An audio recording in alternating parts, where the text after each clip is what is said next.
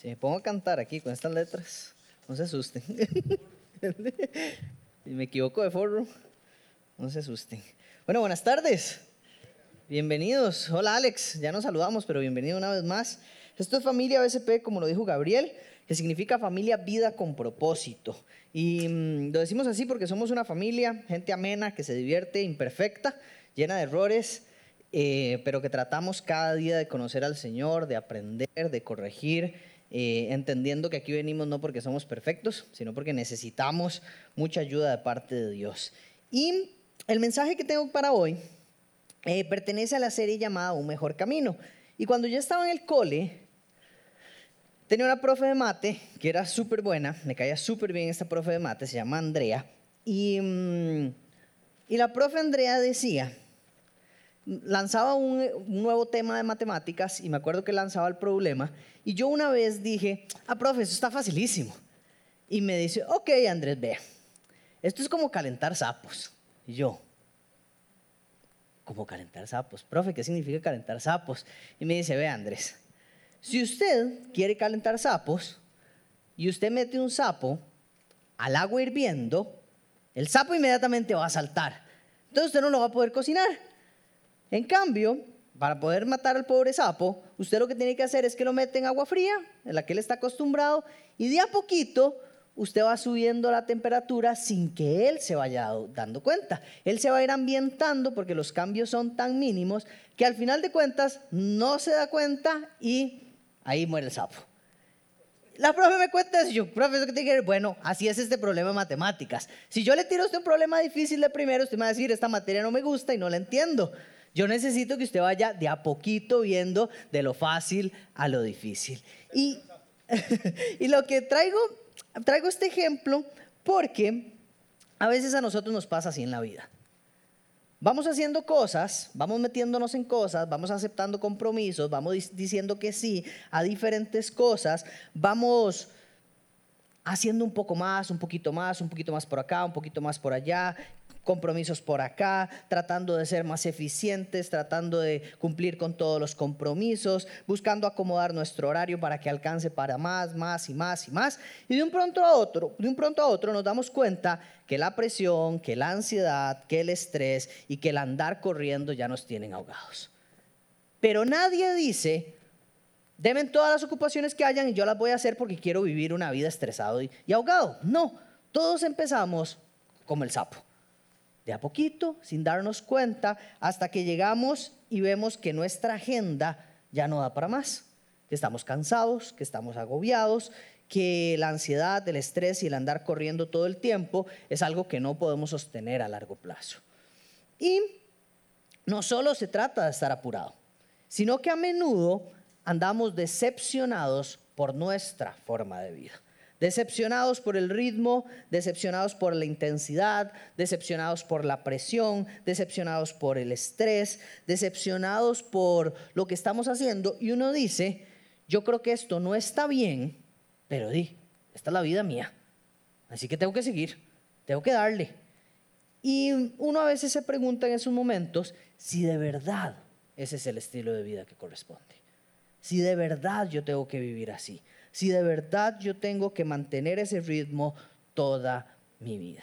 Y quiero preguntarle, ¿qué es aquello a lo que usted dedicaría su vida si no tuviera el estrés que vive hoy? Piense, ¿qué es aquello a lo que usted dedicaría su vida si no tuviera la carga de presión o estrés que está teniendo el día de hoy? Porque me he dado cuenta que nosotros no tenemos tiempo para hacer las cosas que queremos hacer. No tenemos tiempo para hacer las cosas que amamos. No tenemos tiempo ni siquiera para pasar con las personas que amamos. Y solo tenemos tiempo para lo que hay que hacer. Y yo creo, y por eso hemos arrancado este año con esta serie, porque queremos que este año sea un año de cambio para cada uno de nosotros, porque yo creo que el mayor enemigo de la vida que deseamos tener es la vida que estamos viviendo. El peor enemigo de la vida que deseamos tener es la vida que estamos viviendo. Y el mensaje de hoy se llama Cuando estoy demasiado ocupado para lo que realmente importa. cuando estoy demasiado ocupado para lo que realmente importa. Y pertenece a la serie llamada Un Mejor Camino, que ha estado basada en Juan capítulo 14, versículo 6, que dice, Yo soy el camino, la verdad y la vida. Nadie puede ir al Padre si no es por medio de mí. Jesús aquí está hablando a los discípulos y nos hemos enfocado muchas veces en sus verdades, nos hemos enfocado muchas veces en la vida eterna que Él da, en la vida plena y abundante que Él da, pero pocas veces nos hemos enfocado en qué camino no es un tiquete al cielo. El camino es una forma de vivir. Y Jesús nos enseña una forma de vivir. Y esta serie se trata de conocer cuál es la forma de vivir de Jesús que Él propone a la humanidad y que nosotros podamos ver un poco de lo que Él hace y tratar de que se parezca nuestra vida y nuestra forma de vivir a la vida de Jesús. Entonces, acompáñeme a orar y vamos a arrancar con todo este mensaje. Señor, te damos gracias por esta tarde, gracias por tu palabra, gracias porque, porque estás acá en medio de nosotros, Dios.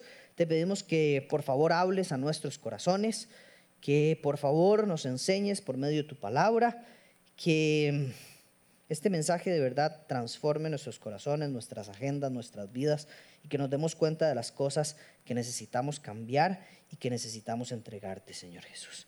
En el nombre poderoso que tu Espíritu Santo trabaje en nosotros este tiempo.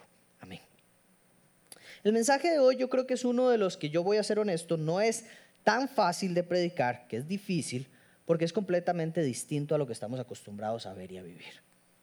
Cada uno de nosotros tiene demasiados lugares a los que tiene que ir a visitar, tiene trabajos que hacer, facturas que pagar, compras que hacer, hijos que criar, ropa que lavar, ropa que lavar, más ropa que lavar, ropa que tender, más ropa que tender, más ropa que tender, ropa que regalar, ropa que dejar de usar. Em, no sé, o sea, yo no entiendo, pero desde que me casé yo digo, porque siempre hay ropa sucia. Porque nunca se acaba la montaña en la ropa sucia. Todo es lavar, todo es tender. Eh, mi esposa hace la tarea maravillosa de lavar y tender. Yo ayudo, no siempre, pero tender me gusta más que lavar. Y mm, es una cosa de locos. Yo mañana tengo partido de fútbol. Y por ejemplo, ahora tengo que llegar a lavar la ropa del partido de fútbol de mañana. Porque ayer tenía entrenamiento, porque el jueves tenía otro partido. Entonces es de locos. Siempre hay cosas que hacer. Siempre tenemos, no sé, fotos que tomar, libros que leer, series que duermen el alma que ver y un montón de cosas, de carajadas que nosotros decimos, tengo que hacer, tengo que cumplir. Y no tengo tiempo para otras cosas que desearía Hoy en día nos cuesta tener tiempo para una comida con nuestra familia. Nos cuesta tener tiempo para conversaciones profundas con nuestros amigos. Nos cuesta tener tiempo para descansar. Nos cuesta tener tiempo para reflexionar. Nos cuesta tener tiempo para leer. Nos cuesta tener tiempo para disfrutar de la intimidad que podríamos tener con Dios. Nos cuesta tener tiempo para disfrutar de la intimidad con nuestra familia. Entonces, en medio de tanta ropa que lavar, niños que cuidar, comida que cocinar, trabajos que hacer y facturas que pagar, uno dice, ¿cómo hago? Y la semana pasada yo no les di herramientas, pero hoy vamos a ver algunas herramientas. Y a veces nosotros decimos en medio de esto, bueno, simplemente no tengo tiempo, pero me consuelo, o la única buena noticia en medio de esto es que nadie más tiene tiempo. Entonces, si yo no tengo tiempo y nadie más tampoco tiene tiempo, debe ser que no estoy tan fregado. Debe ser que está bien, así es como Dios quiere que pasen las cosas, porque yo veo que todo el mundo anda en las mismas carreras que yo. Sin embargo, Romanos capítulo 12, versículo 2 dice, no imiten las conductas ni las costumbres de este mundo, más bien dejen que Dios los transforme en personas nuevas al cambiarles la manera de pensar. Entonces aprenderán a conocer la voluntad de Dios para ustedes, la cual es buena, agradable y perfecta. Pablo aquí le dice a la gente, el hecho de que todo el mundo haga algo no significa que es lo correcto. El hecho de que todos vivan de una manera no significa que usted también tiene que vivir de esta manera. Más bien, conozca a Dios, conozca la palabra de Dios y que su mente sea transformada y que su mente sea renovada. Porque usted no fue hecho para que usted viva como el montón. Entonces, vamos a estudiar la vida de Jesús. y nos vamos a enfocar en lo que él hizo, en cómo él caminó durante su ministerio. Jesús solo tenía tres años para hacer lo que Dios lo mandó a hacer. O sea, imagínense. Ya algunos de acá seguro dicen, yo ya llevo más de tres años de ministerio. Tal vez algunos dicen, llevo diez, cinco, tal vez usted está empezando a servir al Señor, pero Jesús solo tenía tres años para hacer lo que tenía que hacer. Si a usted le dicen eso, ya el estrés empieza a aparecer, ¿no?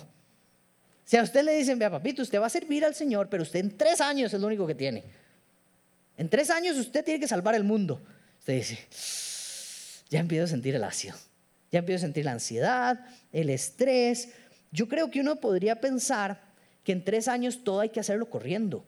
O sea, si solo tengo tres años, para tanto, todo tengo que hacerlo rápido, todo, tengo que hacerlo corriendo, todo tengo que hacerlo así, conciso, práctico, porque solo este tiempo tengo. Entonces tengo que terminar una tarea rápida y seguir con la otra. Sin embargo, vemos que Jesús en estos tres años hace todo lo que uno desearía hacer.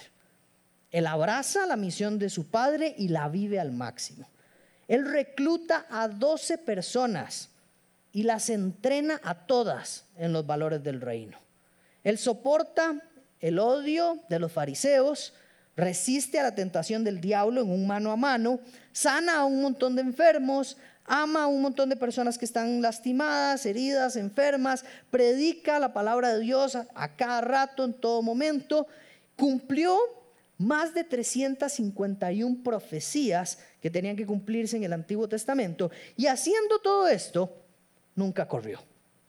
No hay un solo pasaje de la Biblia que diga, Jesús iba corriendo de una ciudad a otra. Jesús iba trotando de una ciudad a otra. Jesús ni siquiera iba caminando rápido de una ciudad a otra. No hay un solo pasaje que diga, Jesús se apresuró. Jesús siempre estaba ocupado, pero nunca estaba apurado. ¿Cómo fue su día para llegar aquí? Levante la mano el que tuvo un día apurado, apresurado o corrió un poquito para llegar aquí. Muy bien. Nosotros tenemos una vida muy distinta a la de Jesús en esto. Jesús nunca le dijo a sus discípulos, póngale, póngale, papillo, ya, recoja esos panes y esos peces porque hay que jalar. Jesús nunca le dijo, bájelo por el techo rápido, ya, métalo, métalo, métalo, tíralo. Yo aquí lo agarro, yo aquí lo agarro, no se preocupe. Jesús nunca le dijo a la mujer samaritana, ya, dejemos esta discutidera rapidito, yo soy el Mesías, vaya cuente, vaya cuente. No. Nunca vemos a Jesús diciéndole a un discípulo o a sus discípulos, uy, Tomás vino tarde. Enseñémosle una lección de que vino tarde, vámonos rápido y que después nos alcance para que aprenda que nunca tiene que llegar tarde. No, nunca vemos a Jesús hacer este tipo de cosas. Jesús siempre estaba ocupado en las cosas importantes, pero nunca andaba apurado.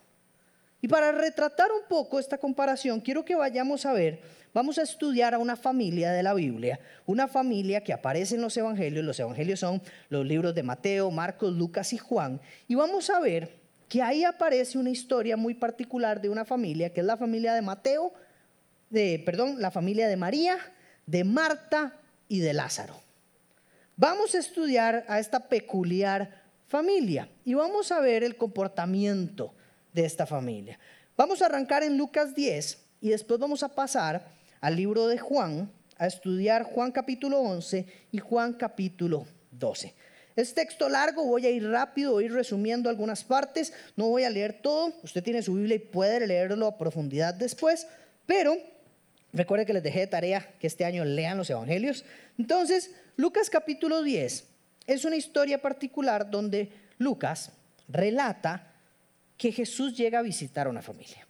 Entonces dice, durante el viaje a Jerusalén, Jesús y sus discípulos llegaron a cierta aldea donde una mujer llamada Marta los recibió en su casa. Su hermana María se sentó a los pies del Señor a escuchar sus enseñanzas, pero Marta estaba distraída con los preparativos para la gran cena. Entonces se acercó a Jesús y le dijo, Maestro, ¿no te parece injusto que mi hermana esté aquí sentada mientras yo hago todo el trabajo? Dile que venga a ayudarme. El Señor le dijo, mi apreciada Marta, estás preocupada y tan inquieta con todos los detalles. Hay una sola cosa por la que vale la pena preocuparse. María la ha descubierto y nadie se la quitará. Esta es la primera escena. Vemos una escena, Marta, María, Jesús, Marta toda vuelta loca, recogiendo, limpiando, preparando todos los detalles, y María a los pies del Señor, escuchando las enseñanzas del Señor. Y curiosamente, cuando nosotros estamos en un estado de apuro, creemos que estamos en un estado de actividad. Creemos que somos los más activos, que somos los más proactivos, que somos los más eficientes y decimos, ¿por qué el mundo no se comporta como nosotros? ¿Por qué la gente es más lenta? ¿Por qué son tan pasivos? ¿Por qué nadie se apura? ¿Por qué nadie llega temprano? ¿Por qué nadie vive al mismo ritmo que yo vivo? Porque como nosotros tenemos un estilo de vida lleno de apuro, queremos que todo el mundo viva un estilo lleno de apuro.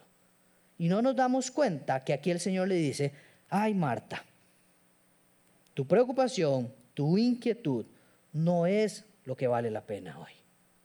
María lo ha descubierto y nadie se lo quitará. La segunda escena la vemos en Juan capítulo 11, versículo 1 al versículo 40. Y esta es la escena en donde Lázaro se enferma. Lázaro se enferma y dice el versículo 2, María, que era la misma mujer que tiempo después derramó el perfume costoso sobre los pies del Señor y le secó su cabello, eh, su hermano Lázaro estaba enfermo. Así que las dos hermanas, Marta y María, enviaron un mensaje a Jesús que decía, Señor, tu querido amigo está muy enfermo. Preste atención acá. Ojo lo que hace Jesús.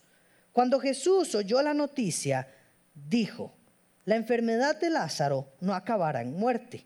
Al contrario, sucedió para la gloria de Dios, a fin de que el Hijo de Dios reciba gloria como resultado. Aunque Jesús amaba a Marta, a María y a Lázaro, escucha esta parte, se quedó donde estaba dos días más. Pasado ese tiempo, les dijo a sus discípulos, volvamos a Judea. Pero sus discípulos se opusieron, diciendo, Rabí, hace solo unos días la gente de Judea trató de apedrearte. ¿Irás allí de nuevo? Jesús contestó, cada día tiene doce horas de luz. Durante el día la gente puede andar segura y puede ver porque tiene la luz de este mundo, pero de noche se corre el peligro de tropezar porque no hay luz. Nuestro amigo Lázaro ha dormido, agregó después, pero ahora iré a despertarlo. Señor, dijeron los discípulos, si se ha dormido, pronto se pondrá mejor. Ellos pensaron que Jesús había querido decir que Lázaro solo estaba dormido, pero Jesús se refería a que Lázaro había muerto. Por eso les dijo claramente, Lázaro está muerto y por el bien de ustedes me alegro de no haber estado allí, porque ahora ustedes van a creer de verdad. Vamos a verlo. Y aparece Tomás, el que siempre dice las cosas que nadie se atreve, y dice, em, vamos nosotros también y moriremos de fijo con Jesús. Cuando Jesús llegó a Betania, le dijeron que Lázaro ya llevaba cuatro días en la tumba. Betania quedaba solo a unos pocos kilómetros de Jerusalén y muchos se habían acercado para consolar a Marta y a María por la pérdida de su hermano. Cuando Marta se enteró de que Jesús estaba por llegar, salió a su encuentro.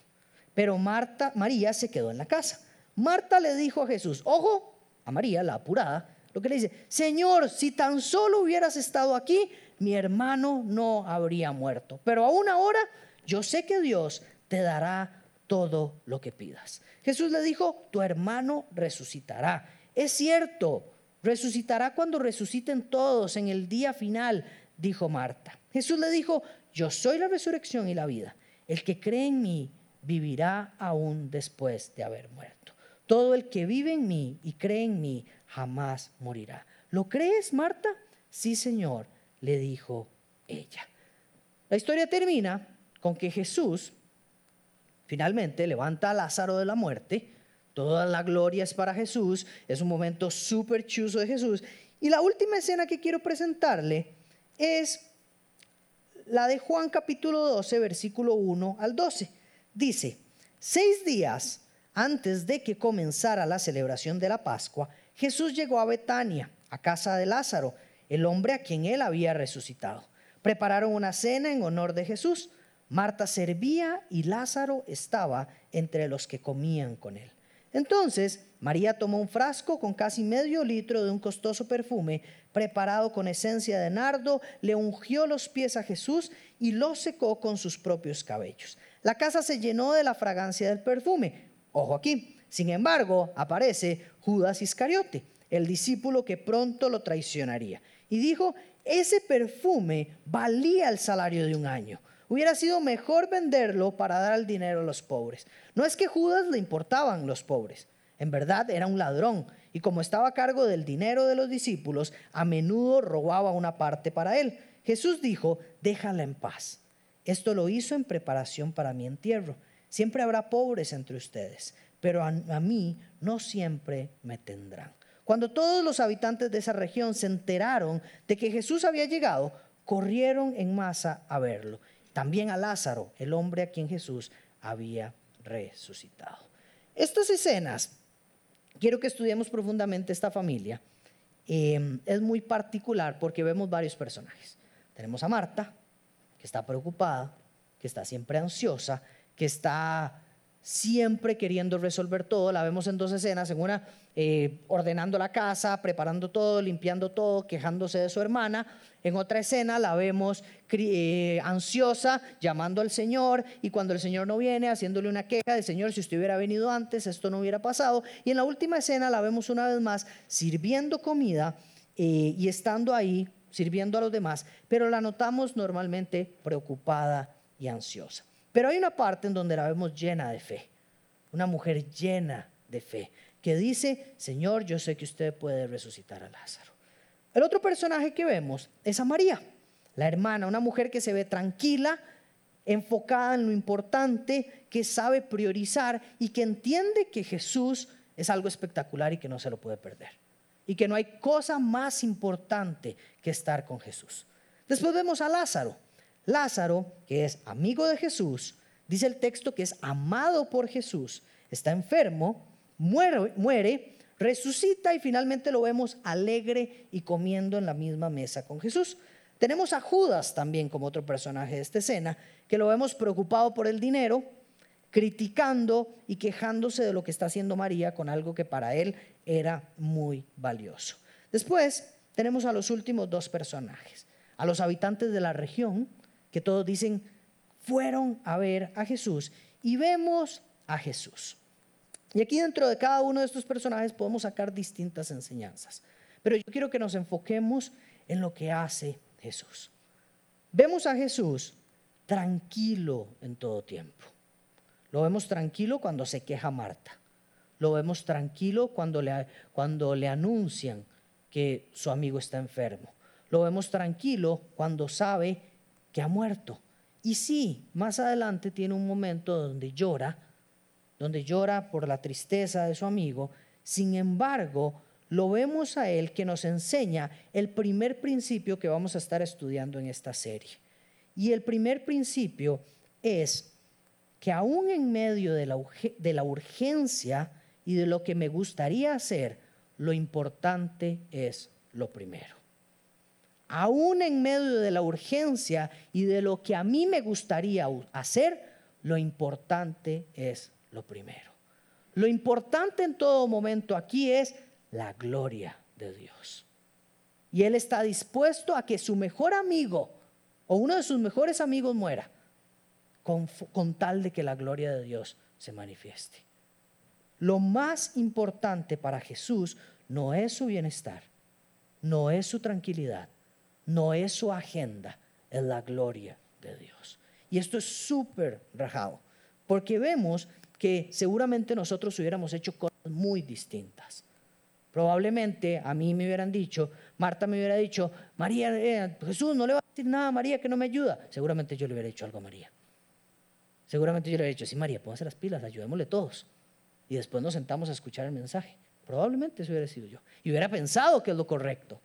Después me llaman y me dicen que Lázaro está enfermo, yo salgo corriendo inmediatamente. Inmediatamente salgo corriendo, dejo de hacer lo que estoy haciendo y curiosamente el Señor estaba enseñando a sus discípulos, dice.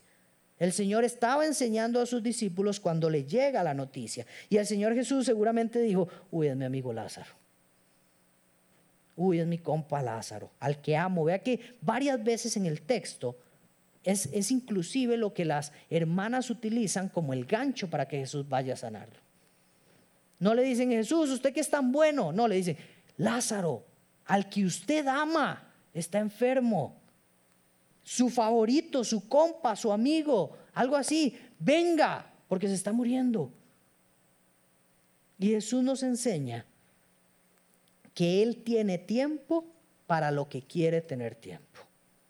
Jesús enseña que Él tiene tiempo para lo que quiere tener tiempo. Y nosotros también tenemos tiempo para lo que queremos tener tiempo. Este relato de Jesús nos enseña que las cosas no se resuelven con días más largos. Que la solución no es más tiempo. Que la solución es más tiempo para lo que realmente importa.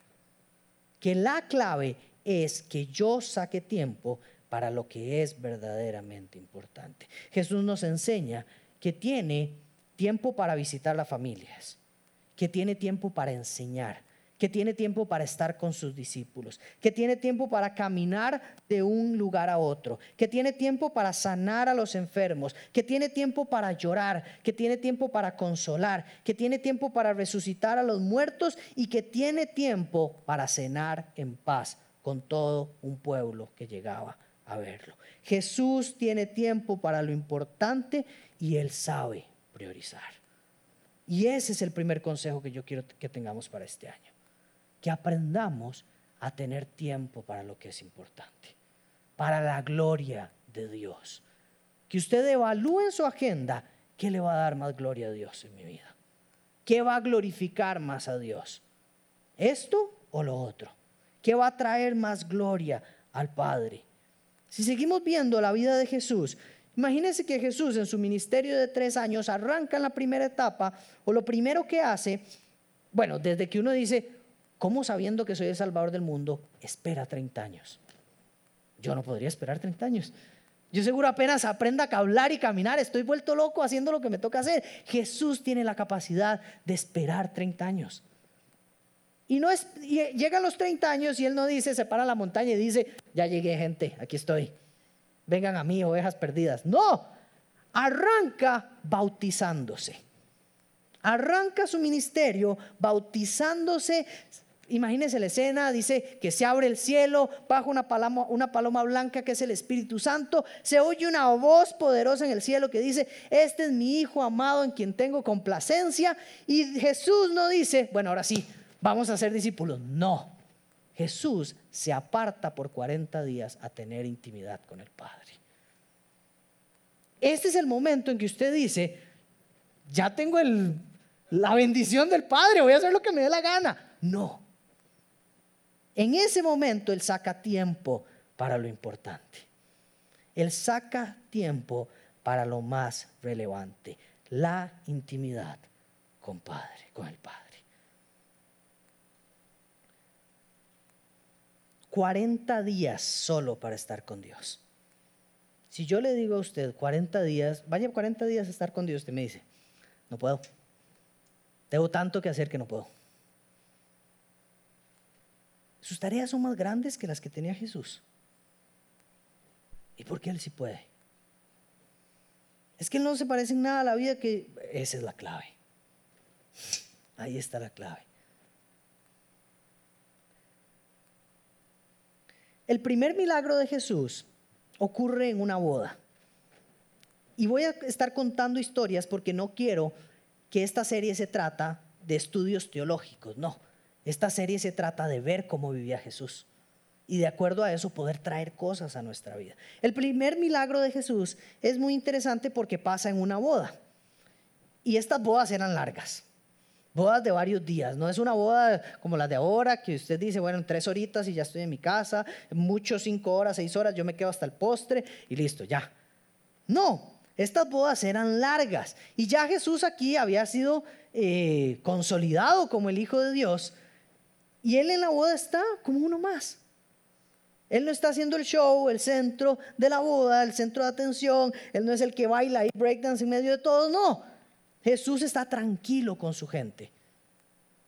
Pero si me doy cuenta de algo en la historia, es que Jesús no fue apurado a la boda. Porque vean que Él se queda hasta que se acaba el vino.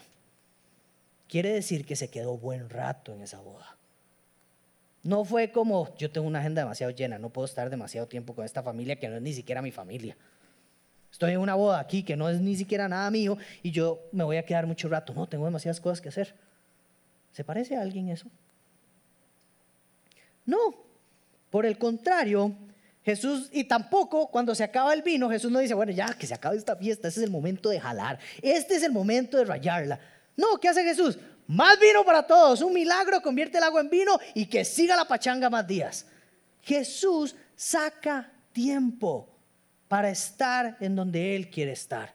Jesús saca tiempo para lo que para Él es importante, para que la gloria de Dios sea conocido. Jesús saca tiempo en esta boda para seguir disfrutando del tiempo que está disfrutando con los amigos, con sus discípulos y con la gente que él amaba que tenía en este tiempo. Y cuando nos damos cuenta de lo que iba después a pasar después con Jesús, uno puede decir, esta fue la última fiesta que iba a tener Jesús. Este iba a ser el último rato tal vez de alegría, de diversión, de entretenimiento, de despejarse que iba a tener Jesús. Y ahí uno dice, con razón él quiso estar tanto tiempo ahí. Porque él sabía que era importante para él, para sus amigos, para sus discípulos hacer vínculos en este tipo de actividades. Otra historia particular es la de un hombre llamado Jairo que se acerca a Jesús en la sinagoga y le dice, está vuelto loco, y le dice, Jesús, mi hija está muy enferma. Mi hija se está muriendo, necesito que venga a salvarla. Y Jesús le dice, yo voy a llegar. No le dice, vámonos, le dije, yo voy a llegar. Jairo se va y Jesús después comienza a caminar para ir, a ver a esta niña enferma. Dice la palabra de Dios, la Biblia, que multitudes seguían a Jesús en esta caminata y que él iba enseñando mientras iba caminando. Y nos damos cuenta que aparece otra mujer en la escena. Y es una mujer que está enferma desde hace 12 años. Una mujer con un sangrado que nunca se ha detenido, que ha ido donde brujos, ha ido a buscar cualquier cantidad de gente que la cure y que nadie la cura. Y dice el texto que esta mujer en medio de la multitud toca el manto de Jesús. Y que en medio de eso, Jesús siente que poder sale de él y sana a la mujer. Si yo fuera Jesús, yo dije, mira, salió poder de mí, ya resuelto eso, sigo. Jesús hace suave un toque, acaba de pasar un milagro aquí. Y aunque tengo que llegar a donde una niña, necesito detenerme para que ustedes se den cuenta de lo que está pasando acá. Curiosamente, en ese momento la niña muere. Ese retraso significa la muerte de la niña que estaba enferma, la que le iba a visitar. Pero aún así Jesús se detiene para decir que el milagro que está sucediendo en este momento es importante.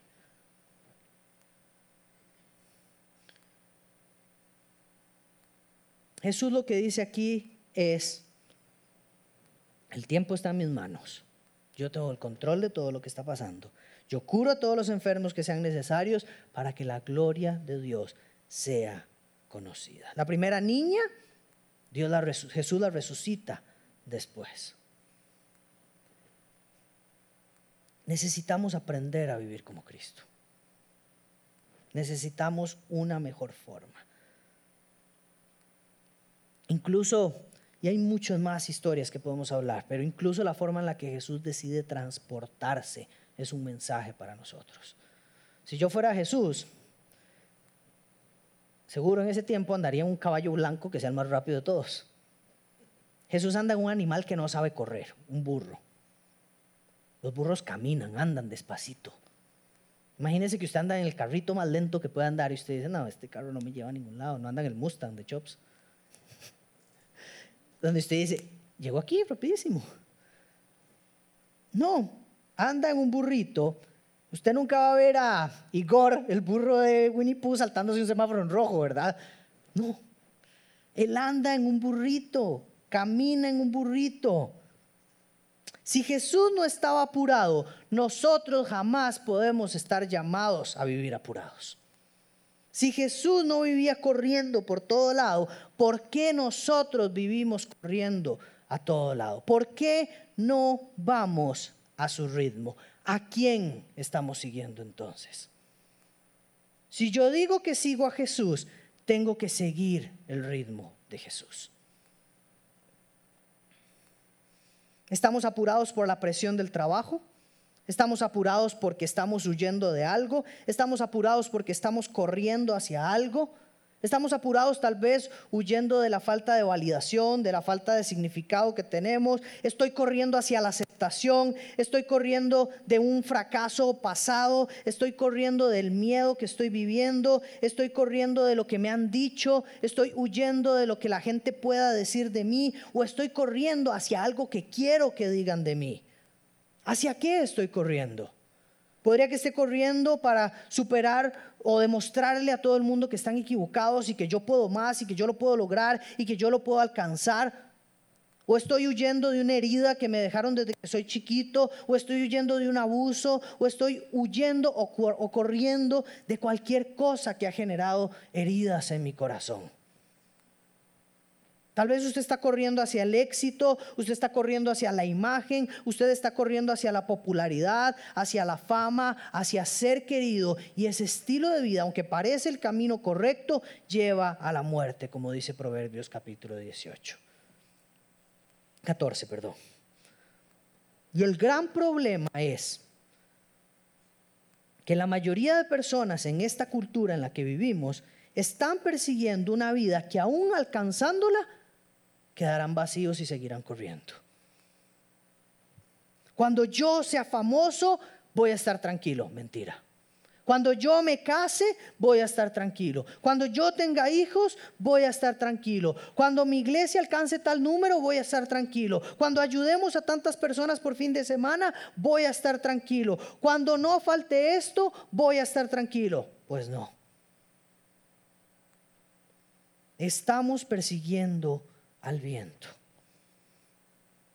Y si usted me dice, Andrés, es que usted no entiende mi ritmo, usted no entiende mi vida, usted no entiende todo lo que yo tengo que hacer, usted no entiende todo lo que yo paso, usted no entiende a la hora que yo me levanto y a la hora que me acuesto, se lo digo con todo amor y con todo respeto. Usted decidió ese estilo de vida. Dios a usted no le puso esa carga. Usted decidió vivir la vida que está viviendo. Usted decide tener tiempo para lo que quiere tener tiempo. Si usted decide venir a la iglesia hoy, usted decide tener tiempo para venir a la iglesia hoy. Y eso es porque usted sacó tiempo para eso. Pero si usted decide hoy a esta misma hora ir a cortarse el pelo, usted está decidiendo ir a cortarse el pelo en vez de venir a la iglesia hoy. Si usted decide o ir a trabajar en vez de venir a la iglesia. Usted está decidiendo ir hoy a trabajar en vez de venir a la iglesia. Y no quiero decir que una cosa es mala y la otra es buena. Pero le estoy diciendo que la realidad es que lo que vivimos son las decisiones que nosotros queremos vivir y las decisiones que tomamos en lo que queremos que esté nuestro tiempo. La forma en la que administramos nuestro tiempo demuestra dónde está lo importante de nuestras vidas. Usted elige su estilo de vida. Usted elige dónde quiere poner su tiempo. Usted elige qué quiere hacer con su tiempo.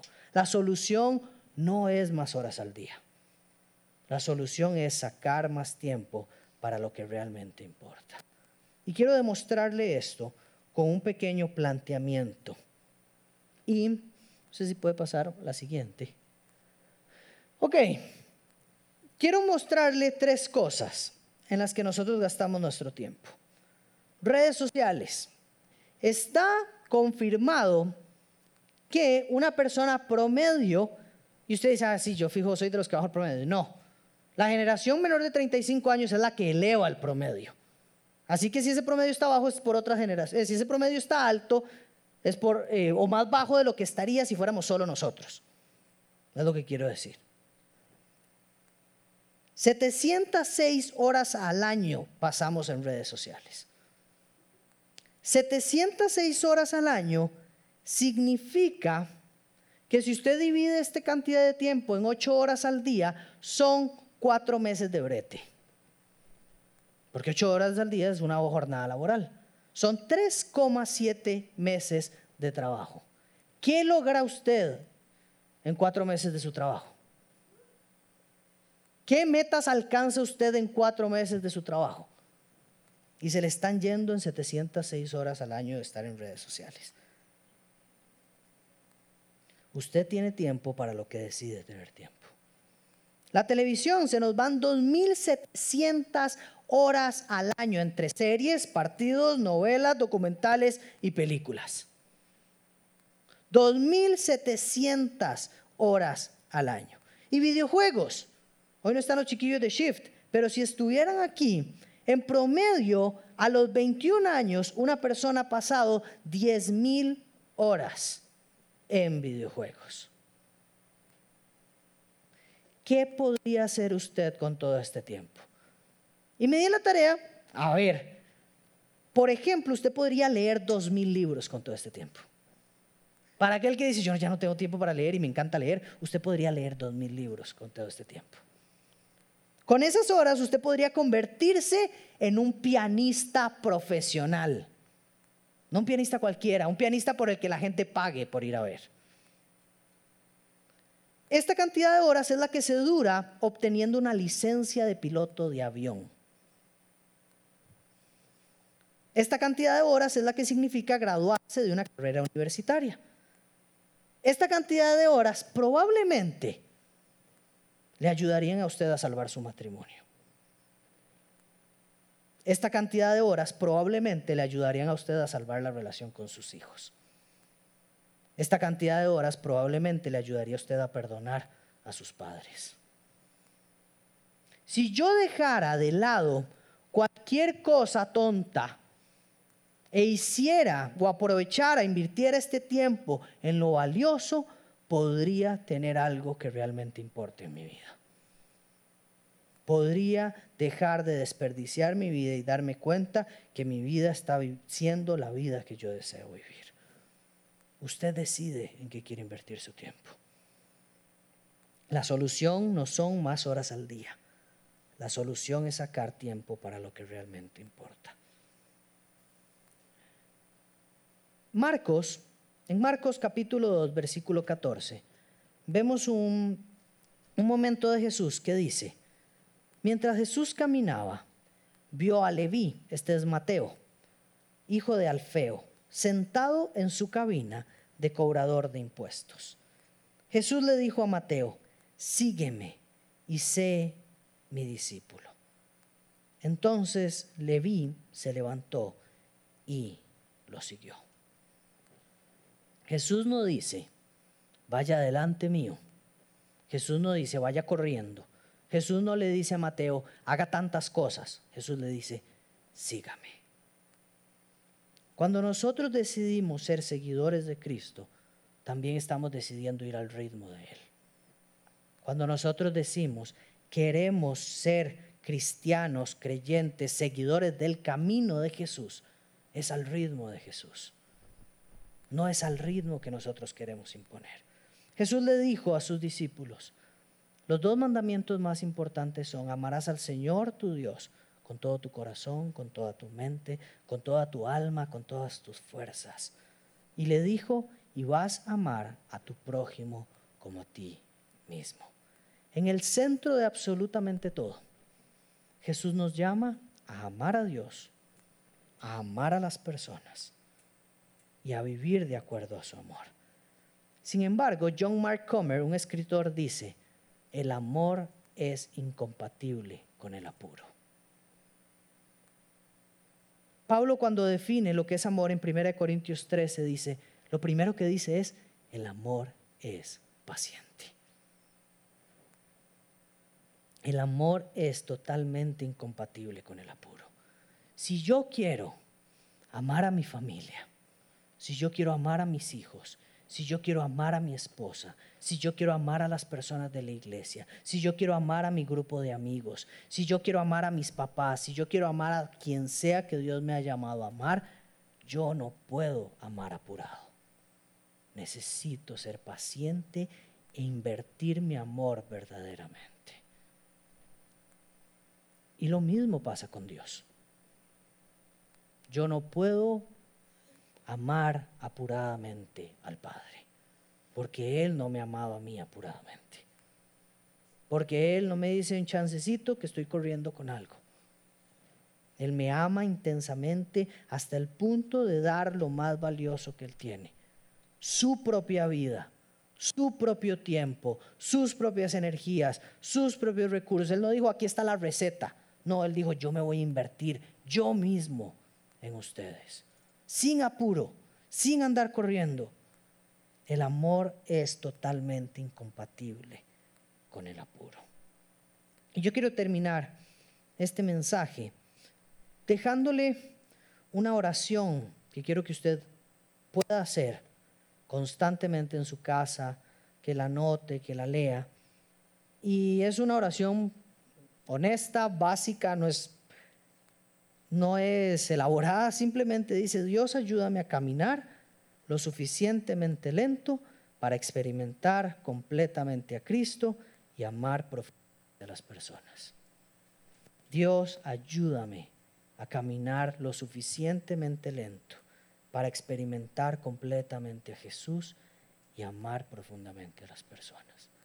Hemos sido llamados a conocer profundamente a Jesús y a amar profundamente a las personas. El día que lleguemos a estar delante de Dios, Dios, tal vez vamos a llegar corriendo delante del Padre y le vamos a decir, Señor, vea todo lo que logré. Vea, vea mi ministerio, vea mi trabajo, vea esto, vea lo otro. Pero el Señor le va a decir, ¿a costa de cuántas relaciones? ¿Y aquel amigo? ¿Y aquel hermano? Y aquel papá, los dejaste botados en el proceso, los despedazaste en el proceso. Cuando servimos a Dios, no servimos solamente a Dios. Nosotros servimos a Dios y servimos a las personas.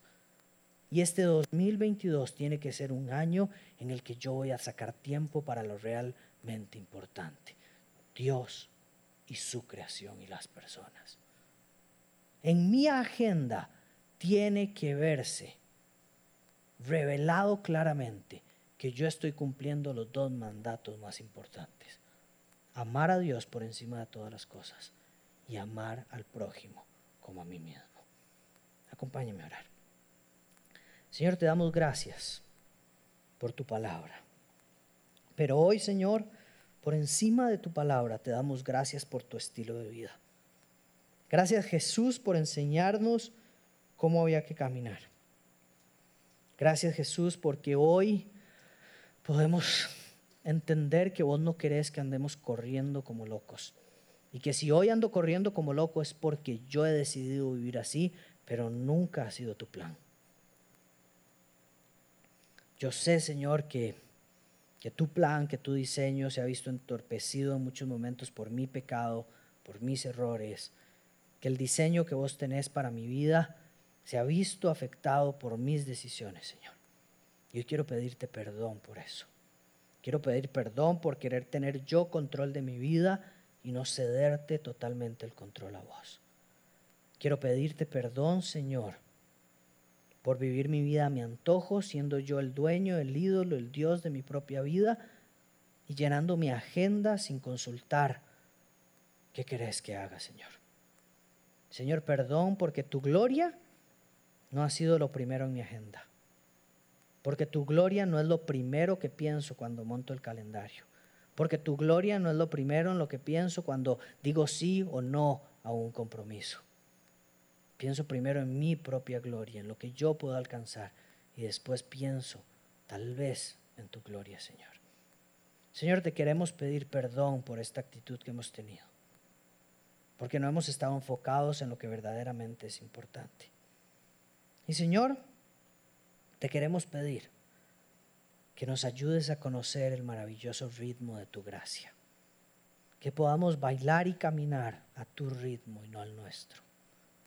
Señor, ayúdame a caminar lo suficientemente lento para experimentar verdaderamente a Jesús y para amar profundamente a las personas.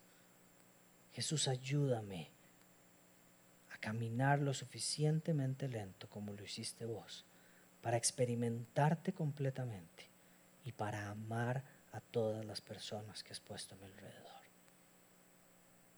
Hoy te entrego mi vida, Señor. Te entrego mi tiempo para este año. Te entrego mis planes. Te entrego mis trabajos. Te entrego mis ocupaciones. Te entrego mi agenda, Señor. Señor, que lo que hoy estoy diciendo no se acabe hoy, sino que lo viva todos los días, Señor. En el nombre poderoso de Jesús, que seas glorificado con mi vida, con mi tiempo y con todo lo que hago. En el nombre de Jesús. Amén.